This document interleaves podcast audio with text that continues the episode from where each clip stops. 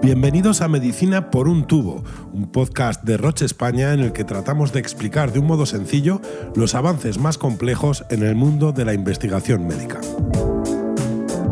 Medicina por un tubo. No estamos viviendo unos días fáciles para nadie, pero menos para los pacientes de cáncer. La incertidumbre, las medidas de confinamiento, la saturación del sistema hospitalario, los bulos y la avalancha de información dispar afectan de un modo determinante a quienes ya vivían en una situación complicada y a quienes les rodean. Hoy nos centramos en ellos, en la ayuda que necesitan para superar estos momentos complejos. La atención médica es importante, pero también la psicológica. Hoy tratamos de ayudar en ese sentido. Queremos que este episodio de Medicina por un tubo sirva para recoger las inquietudes de los pacientes y resolverlas a través de quienes les pueden ayudar, los expertos. Empezamos.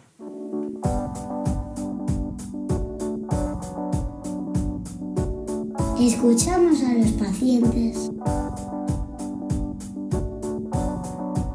El trabajo psicológico con los pacientes es una constante en las asociaciones dedicadas al cáncer están acostumbradas a aconsejar a los afectados y a su entorno en circunstancias que podríamos considerar normales. Su esfuerzo se está multiplicando en estos días.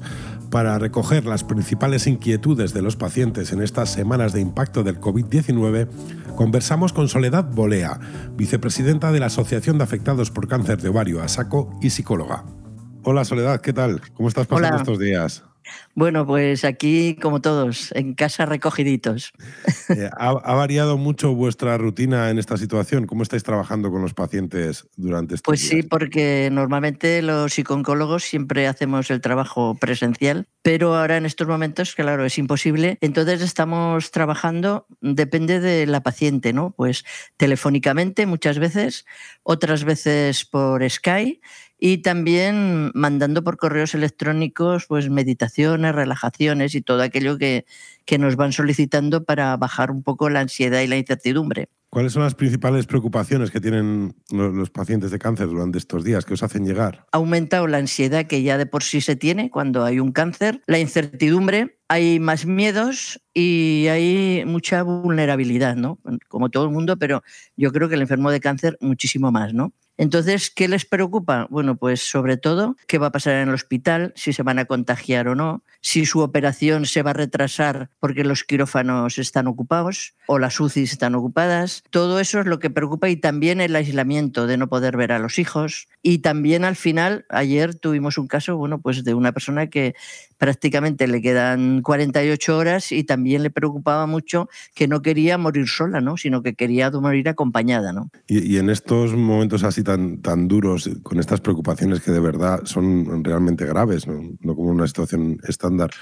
¿Qué, ¿Qué, consejos estáis dando? Los consejos, bueno, la parte médica siempre decimos que hablen con el hospital y sobre todo que hablen con su oncólogo, ¿no? Porque eh, la atención a los pacientes de cáncer se está haciendo en estos momentos similar a como se estaba atendiendo, ¿no? Luego trabajamos mucho la respiración y la relajación y la meditación, porque son necesarias en estos momentos bajar esa, esa ansiedad tan potente que se tiene. ¿no? Trabajamos también lo que es el pensamiento, ¿no? porque no es lo mismo tener un, pensamiento de anticipación que hace que la ansiedad aumente a estar simplemente trabajando el aquí y el ahora y el momento, ¿no? Presente, ¿no? Sin tener que anticipar nada hasta que no suceda o hasta que no, que no te pase, ¿no? Y luego, sobre todo, hábitos saludables, un ejercicio moderado, evitar el aislamiento de una manera u otra comunicarse y hacer un plan de trabajo como si estuvieras tus siete horas trabajando. Bueno, pues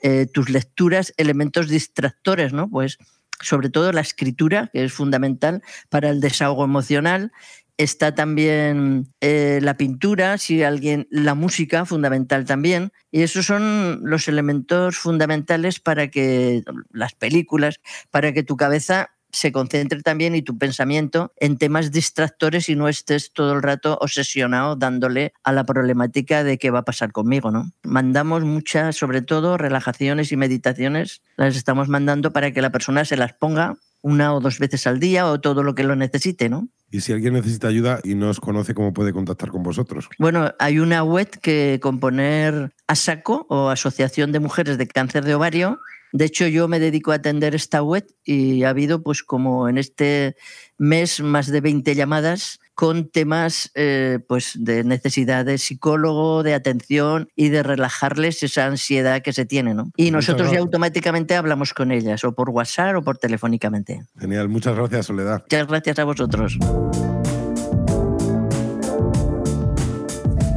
Estás escuchando Medicina por un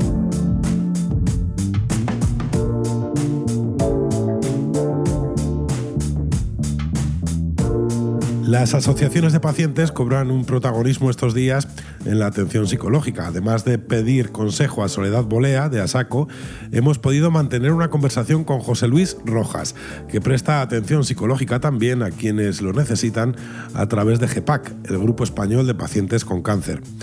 Prestamos atención en este caso también a quienes acompañan a los pacientes.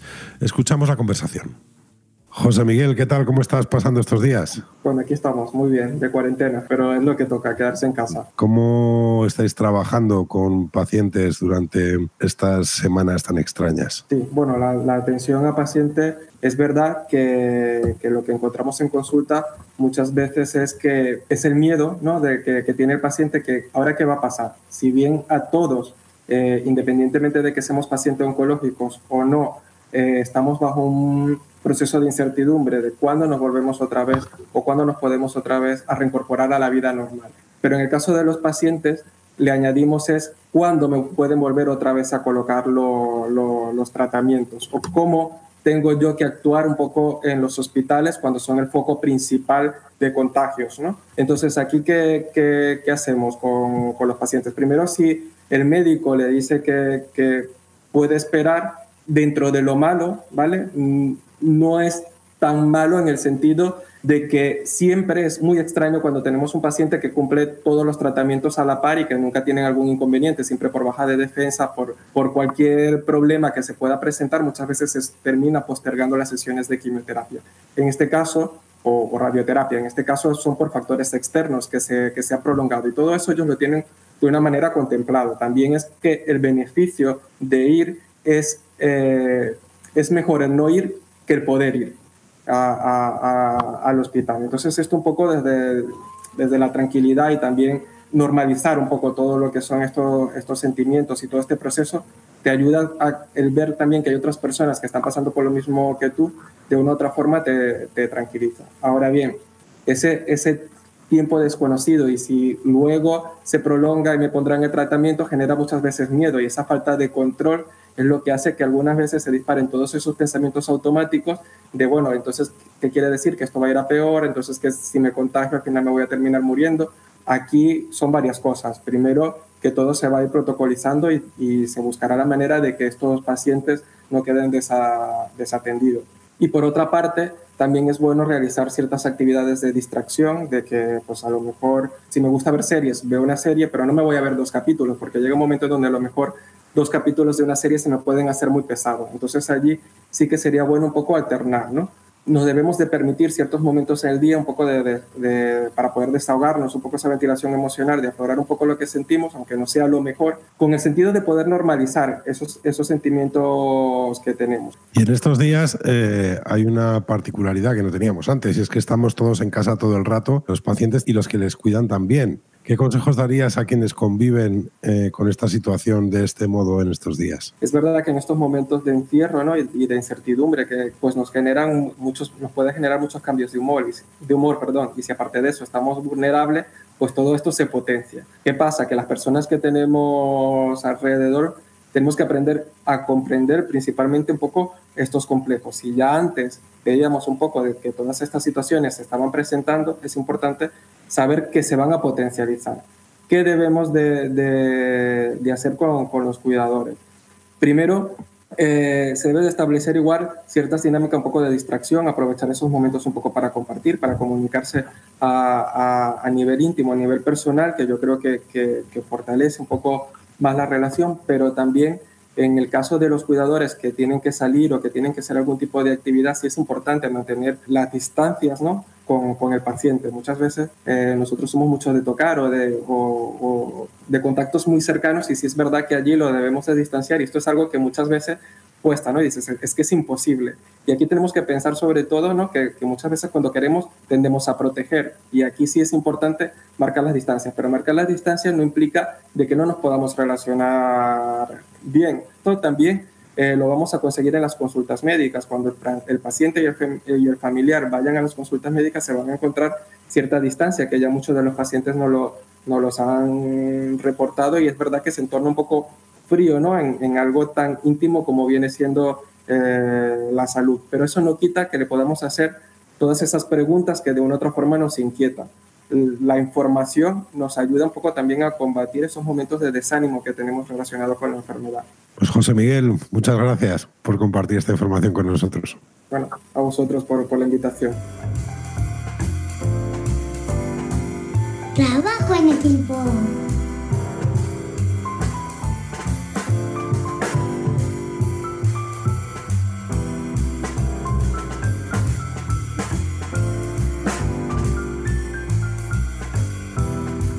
El trabajo alrededor de los pacientes de cáncer es un trabajo en equipo, en el que destaca obviamente el oncólogo. Para ser realmente útiles en un programa como este, no podemos dejar de contar con uno de ellos. En este caso, hablamos con el doctor Ignacio Durán del Hospital Universitario Marqués de Valdecilla. Él nos explica así cómo afrontan estos días los pacientes oncológicos. ¿Cómo están afrontando estos días los pacientes? Yo diría que con un gran sentido cívico. No cabe duda que algunos de ellos están viviendo este momento con algo de temor. Pero si yo tuviera que dar una cifra, estimo que en el 90% de los casos se trata de un temor comedido y controlado, que yo creo que es una respuesta natural, adaptativa a esta situación. La realidad es que el paciente con cáncer es consciente, por la información que recibe del entorno, que representa una población de riesgo frente a esta infección por el COVID-19. Por ello, el paciente con cáncer es tremendamente comprensivo con las medidas que se están adoptando en los distintos centros. De hecho, es muy tolerante a la hora de aceptar ajustes en sus días y en sus horas de consulta. Acepta con agrado nuevas dinámicas que hemos tenido que adoptar en los servicios de oncología encaminadas a minimizar el riesgo de contagio y que sin duda en ocasiones rompen nuestro quehacer habitual. El paciente habitualmente agradece la cercanía y sin embargo ahora nos vemos obligados a mantener ciertas distancias. El paciente agradece el tiempo de conversación con su médico y en este momento estamos acortando esos tiempos para proteger al paciente que su paso por el hospital sea breve y se ciña a lo estrictamente necesario. Pero insisto, volviendo a la pregunta inicial de cómo afrontan estos días los pacientes oncológicos, yo diría que el paciente oncológico nos está dando una lección, otra más, y se está comportando con un civismo ejemplar.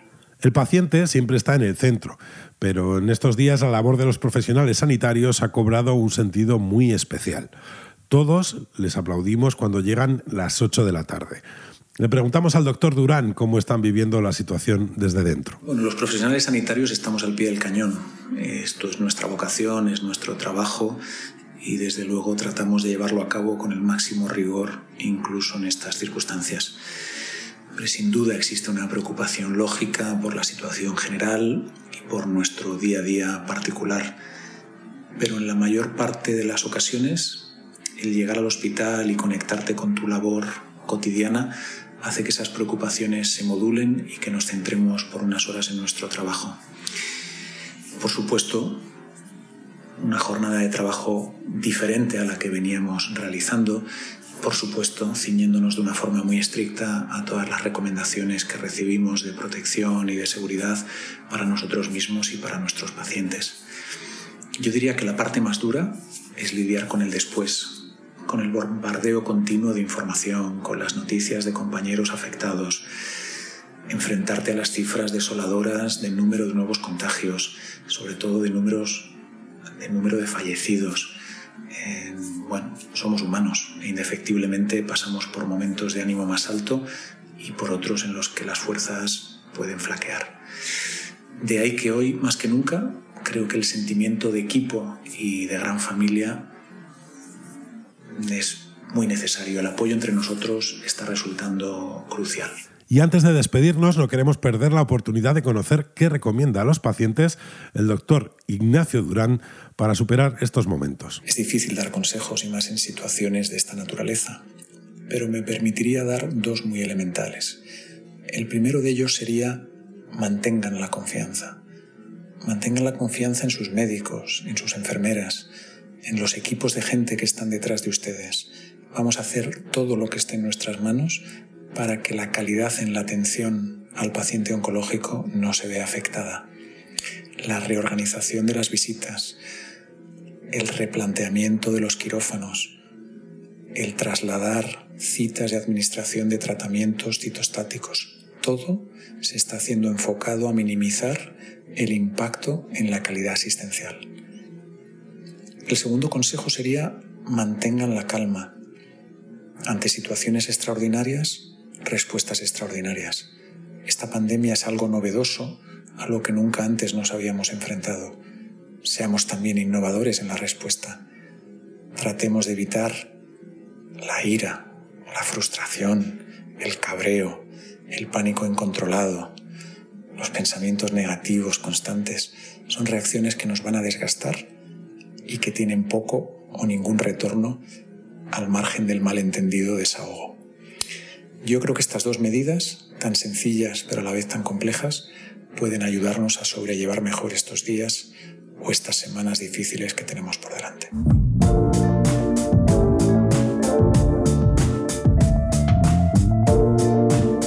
Lo decíamos al principio, no son días fáciles para nadie, pero en Roche creemos que podemos ser útiles, aportar nuestro granito de arena para aquellos que más lo necesitan. Es el momento de cuidarnos entre todos, de ser conscientes de nuestra responsabilidad con nosotros mismos y con quienes nos rodean, prestando especial atención a aquellos que ya de por sí viven en unas condiciones especiales. Y hasta aquí esta entrega de Medicina por un tubo. Os esperamos en el siguiente capítulo, buscando, como siempre, que la información sea una fuente de salud. Un saludo. Os esperamos en el próximo episodio de Medicina por un tubo.